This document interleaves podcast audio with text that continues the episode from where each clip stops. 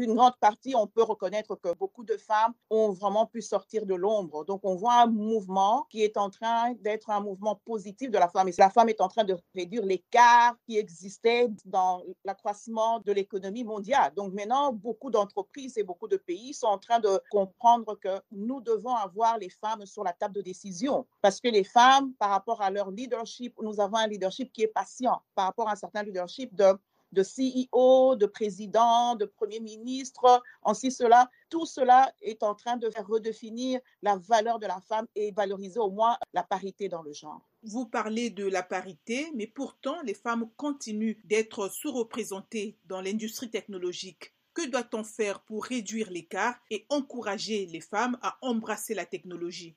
La modernité et la mondialisation, tout est en train d'être géré par la technologie. Et quand on, est affronté à cela, premièrement, c'est l'accès à l'éducation. Donc, nous devons avoir accès à l'éducation, nous devons pouvoir, pouvoir valoriser tout ce qu'on est, que je toujours valoriser, c'est ce que je suis en train de mener un combat, même c'est le STEM. Le STEM, donc, c'est tout ce qui est associé à la technologie, sciences, technologie et mathématiques. Et pouvoir avoir une autre manière de redéfinir l'éducation qui est maintenant d'une manière un peu globalisée mondiale.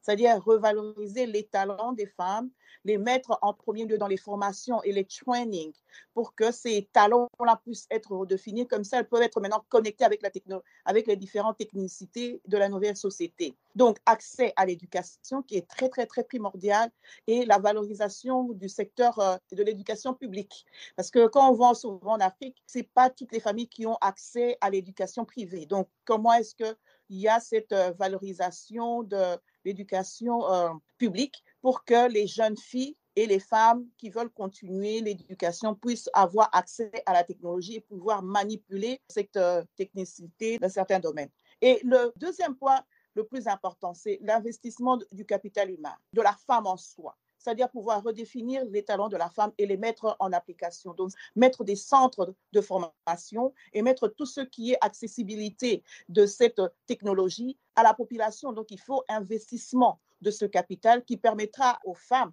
de pouvoir relever leur productivité et être compétitives dans le marché global. Quelle est la tendance qu'on observe chez la jeunesse, notamment la jeunesse féminine? La jeunesse montante, c'est ce qui est en train vraiment de m'épater par rapport euh, au numérique qu'on est en train maintenant de parler, qui fait partie du digital et qui fait partie de la nouvelle technologie. Et quand je vois que les jeunes filles, les jeunes dames sont en train de prendre le devant dans la technologie, donc, cela veut dire que si on met nos jeunes filles et nos jeunes dames devant ces plateformes où elles sont en train d'exceller et investir sur le capital humain, nous allons augmenter la productivité et être en mesure de transformer ce digital et, et cette technologie accessible à tous les niveaux de masse de la population et surtout au niveau de l'Afrique.